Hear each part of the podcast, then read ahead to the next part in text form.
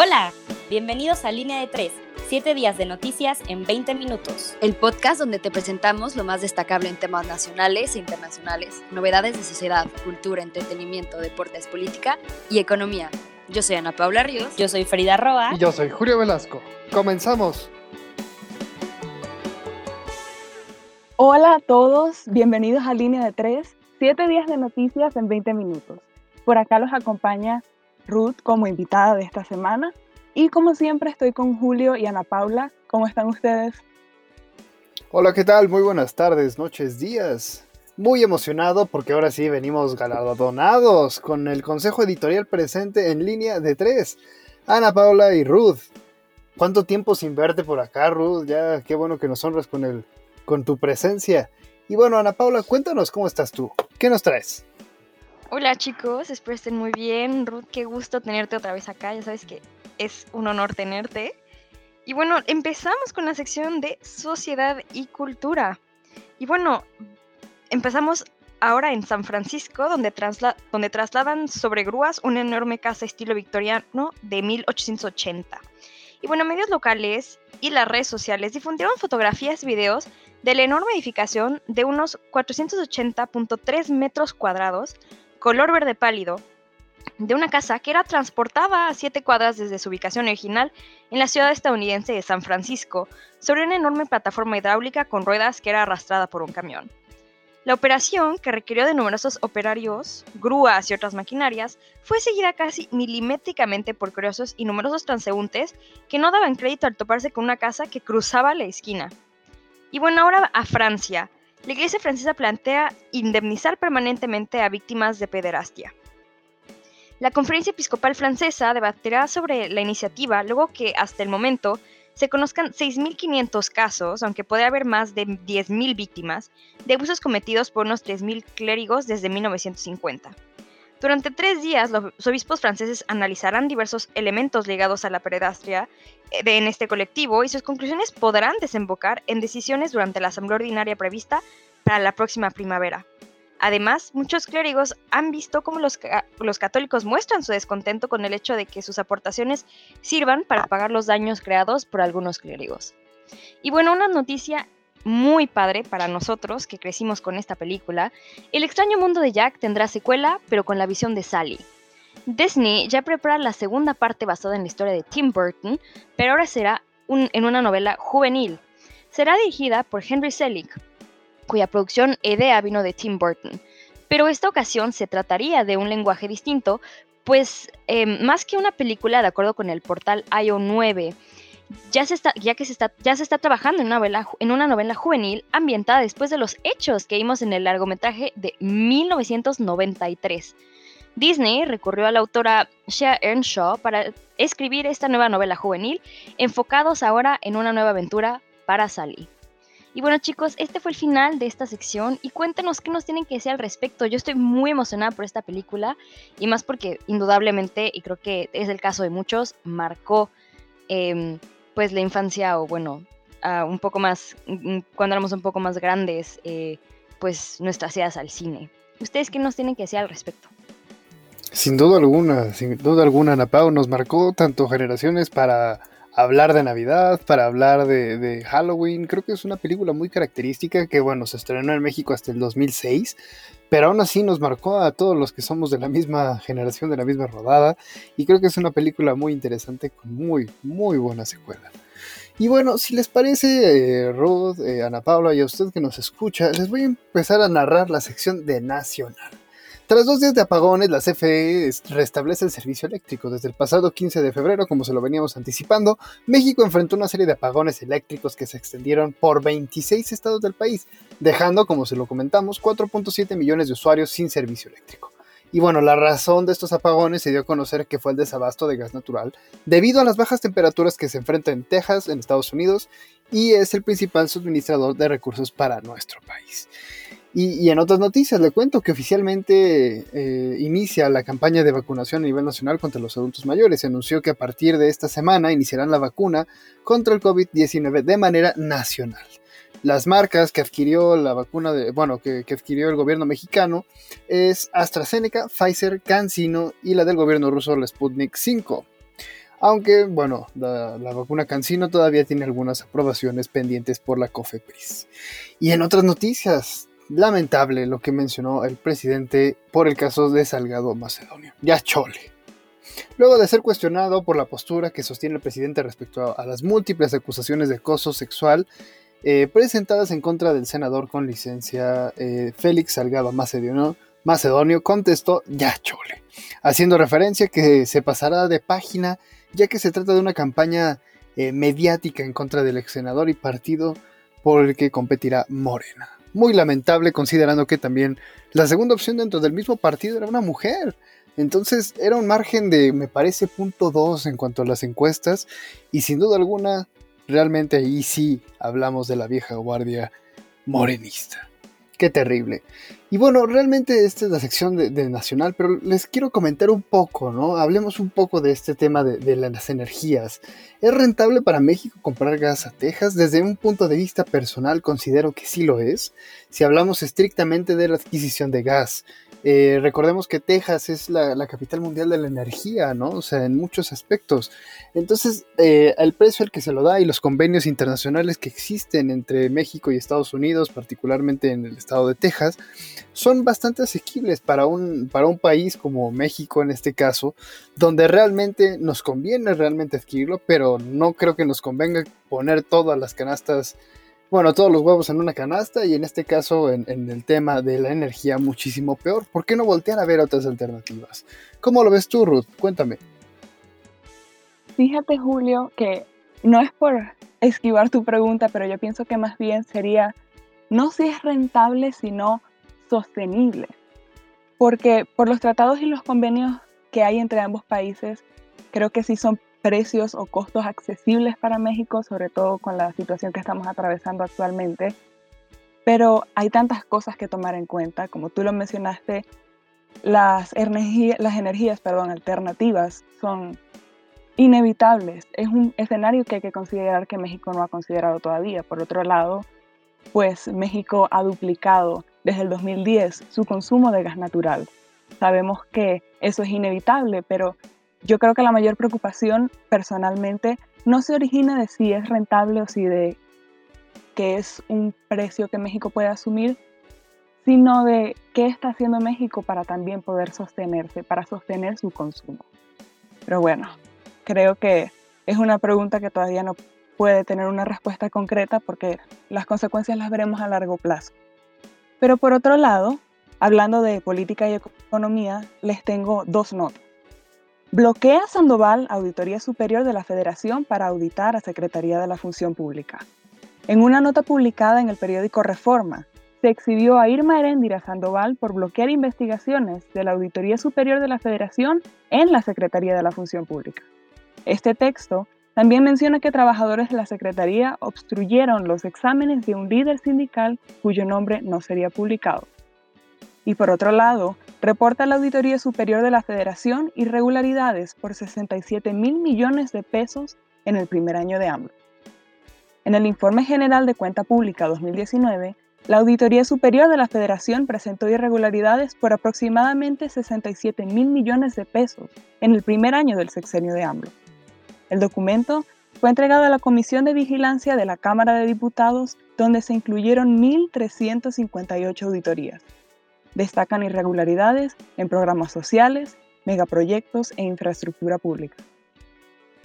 Y bueno, no sé qué piensan ustedes, pero en mi opinión personal, una de las combinaciones más peligrosas, por lo menos en lo que respecta o en lo que conviene a indicios o sospechas de corrupción, es precisamente lo que vemos con estas notas.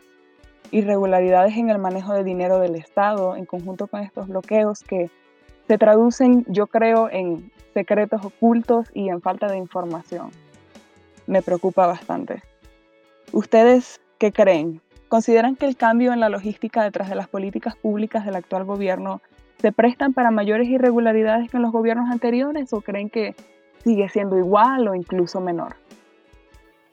Eh, claro, Ruth. Mira, desde un punto de vista personal, primero no hay que perder de vista el panorama, ¿no? O sea, estamos hablando del cierre del 2019. En aquellas fechas todavía no nos impactaba el COVID de manera 19 porque muchos van a decir, oye, pero se cruzó la pandemia, a lo mejor. Que sí, que no, pues no, efectivamente, en el 2019 todavía no existía la pandemia. Entonces, ahí es donde sí hablemos de temas como comparativos en cuanto a las irregularidades. Sabemos muy bien que desde que arrancó el sexenio, los problemas o los programas asistencialistas de, Andrés Manuel López Obrador no iban a ser redituables. Y muchísimo menos en una, en una economía tan contraída como la que estamos viendo a raíz precisamente de la pandemia. Entonces, estas famosas maromas, eh, maromas financieras que se están haciendo para defender al actual mandatario, pues es algo muy delicado, algo muy delicado que nosotros tenemos que tener en cuenta, considerando sobre todo los hechos. Los hechos es que actualmente hay irregularidades y que se tienen que aclarar ante el pueblo de México, porque al final de cuentas eh, nos están, nos, son funcionarios públicos, no pueden existir esta clase de irregularidades. Pero bueno, la mejor opinión la tiene usted en casa o en su trabajo o en su oficina y usted nos irá contando qué es lo que piensa. No olvide dejarnos sus comentarios también, los leemos todos. Y bueno, si les parece bien, ahora les vamos contando la sección de deportes. En la Fórmula 1, el 22 de febrero, Alfa Romeo presentó su plaza C14 junto a sus estrellas Raikkonen y Janovazzi. El 19 de febrero, la escudería de Alfa Tauri presentó su monoplaza AT02 para la temporada 2021, la misma que conducirían eh, Pierre Gasly y su nuevo piloto japonés Yuki eh, Tsunoda. Y eso es todo en la Fórmula 1. En cuanto al fútbol, les voy comentando que la liga está candente. El Atlético de Madrid sigue en primer lugar con 55 puntos, le sigue el Real Madrid con 52, el tercero el Sevilla con 48. Y el Barcelona baja a la cuarta posición debido a que empató ante el Cádiz en una lamentable actuación del Barcelona. Y en cuanto a la Premier League, el Manchester City le ganó por la mínima en un gol de vestidor en los primeros cinco minutos al Arsenal. Eso lo mantuvo a 10 puntos del segundo lugar, su acérrimo rival, el Manchester United, que está perdiendo gas, tiene 49 puntos. El United y el Leicester están empatados con el mismo número de puntos, 49. En cuanto a la Liga MX, polémica, porque bueno, no, no, importa cuándo lo escuches, realmente siempre va a existir en, en estas jornadas. El América jugó contra el Atlas y ganó su partido 2 a 0. Sin embargo, el, el América alineó de forma indebida a su jugador Federico Viñas. Este participó en el calentamiento y estuvo en la banca de su equipo sin ser registrado en la hoja de alineación. Por lo tanto, el América perdió los tres puntos en la mesa. Con este resultado, el Cruz Azul queda en el primer lugar y el América baja hasta tercero detrás del Toluca. Y la selección mexicana femenil, en, el fin de semana se jugó un partido entre la selección mayor femenil de México ante Costa Rica. El partido que ganaron las mexicanas 3 a 1. Este mismo fue el, partido debut de la nueva entrenadora Mónica Vergara. En la NBA, los Power Rankings siguen andando y con todo. El Utah Jazz se mantiene 24 a 6, se mantiene en el primer lugar. Lleva una muy buena racha de nueve victorias consecutivas. En segundo va el Brooklyn Nets con una racha de 20-12. Y bueno, o sea, se fueron en los últimos 5 a 0. Además, la ausencia de Durant en estos tres encuentros no pareció pesarles. Y los Lakers, que están perdiendo gas 20 a 10, se encuentran en el tercer lugar de su conferencia también. Esto debido a que Anthony Davis no se encuentra en las duelas. Y bueno, se dieron a conocer quiénes participarán en el juego del All-Star de la NBA. Entre los seleccionados se encuentran Kevin Durant, eh, Bradley Beal, LeBron James, Luka Doncic, entre otros. En la NFL, eh, Carson Wentz se va a los Colts por una selección de la tercera ronda del draft 2021, una selección condicional de segunda ronda del draft 2022, y esta última se podría convertir en el pick de la primera ronda. Y finalmente en el Australian Open, Naomi Osaka queda como campeona de la rama femenil y escala al, puesto, al segundo puesto en el ranking de la WTA. Y Novak Djokovic da cátedra de tenis y consigue su noveno título en el Australian Open, manteniendo el ranking 1 en el ATP. Y bueno, eso es todo en la sección de deportes. Traemos información muy candente de la Liga MX. Tampoco se pierdan los análisis que les traemos a continuación. Si te parece, por favor, Ana Paula, cuéntanos ahora sí qué nos trae la sección de internacional. Claro que sí, ahora sí les cuento con unas nuevas, bueno, muy unas noticias bastante bastante diferentes, pero muy interesantes. Y bueno, la primera en Estados Unidos, Virginia se convierte en el primer estado del sur en abolir la pena de muerte. Este lunes se ha aprobado por los legisladores del estado de Virginia la abolición de dicha pena, donde los reos cumplirán cadena perpetua sin posibilidad de alcanzar libertad condicional. Virginia es el estado que más ejecuciones ha llevado a cabo y lo convierte en el número 23 del país, quedando vigentes todavía focos muy importantes como el gobierno federal. El argumento principal que se, que se dio en las, en las cámaras apela a que la pena de muerte se ha aplicado desproporcionalmente a personas negras, indigentes o personas con enfermedades mentales. Y bueno, ahora fuera de este mundo, el Perseverance aterriza en Marte. El quinto explorador robótico que la NASA envía a Marte, el Perseverance, aterrizó el jueves 18 de febrero en el planeta rojo, como estaba previsto y por primera vez está grabado. Cinco días después de la llegada se ha revelado el video de la hazaña, así como fotografías del suelo marciano y grabaciones del sonido eh, en las que se pueden escuchar ráfagas de viento. Y bueno, ahora en Congo, un poco, bueno, la crisis completamente, ya que es asesinado el embajador italiano. El embajador de Italia en la República Democrática del Congo de 43 años ha sido asesinado el lunes 22 de febrero junto con un policía y el conductor del coche en el, que se encontraban los tres. La desgracia sucedió mientras iban a visitar un proyecto del Programa Mundial de Alimentos y se sospechaba que se trató de un intento de secuestro fallido por parte de algunos de los grupos armados y guerrillas que asolan el país desde hace más de 25 años. Y bueno, estas fueron nuestras cápsulas para esta semana en la sección internacional y me gustaría em, hablar un poco más sobre el tema de la pena de muerte, ya que, bueno, la coalición mundial, quien tiene como objetivo fortalecer la dimensión internacional de la lucha contra la pena de muerte, registró que en el año 2019 la mayoría de las ejecuciones tuvieron lugar en China, Irán, Arabia Saudita, Irak e Egipto. Y bueno, la pena de muerte se tenía que, bueno, la, constancia de que al finalizar el mismo año, o sea, 2019, había en todo el mundo al menos 26.604 personas condenadas a muerte, según Amnistía Internacional, y también se registraron conmutaciones o indultos de la pena de muerte en 24 países. Y bueno, algo, una, una, algo muy interesante, un dato interesante, es que de los, el único país eh, que mantiene la pena de muerte para delitos ordinarios en Europa es simplemente el país de Bielorrusia. Bueno, aquí son algunas cuantas nociones sobre pues este tema, ¿no? Que ha causado muchísimo debate, no solamente en Estados Unidos, sino a nivel mundial. Y, bueno, chicos, ¿ustedes qué, qué, piensan con todo esto? Yo, yo, o sea, claramente creo que es un paso muy grande, pero como siempre, siempre hay dos, lados de la moneda. Entonces me gustaría escuchar si ustedes tienen em, algo diferente que decir. Ya saben que todo, todo aporta y es excelente tener diferentes puntos de vista. Fíjate, Ana Pau, que yo creo que definitivamente me alegra el hecho de que ya no sea válida en Virginia la pena de muerte, pero creo que más que motivo de celebración, lo que siento es un ya era hora eh, en Estados Unidos, tómese para bien o para mal, siempre hacen todo diferente y el federalismo siempre ha presentado desafíos en materia de derechos humanos y tratados internacionales que los defienden, ¿no? Siempre cada uno de los estados decide de forma relativamente independiente sobre lo que a pena de muerte respecta, ¿no? Es un tema que es bastante preocupante para mí. Creo que el hecho de que Virginia, como nos mencionaste, sea uno de los estados o el estado que más penas de muerte ha ejecutado, es sumamente interesante que eso empiece a cambiar, sobre todo cuando vemos una correlación tan preocupante como lo es con la discriminación racial. Creo que simplemente establecer una relación entre ambos temas que son tan sensibles.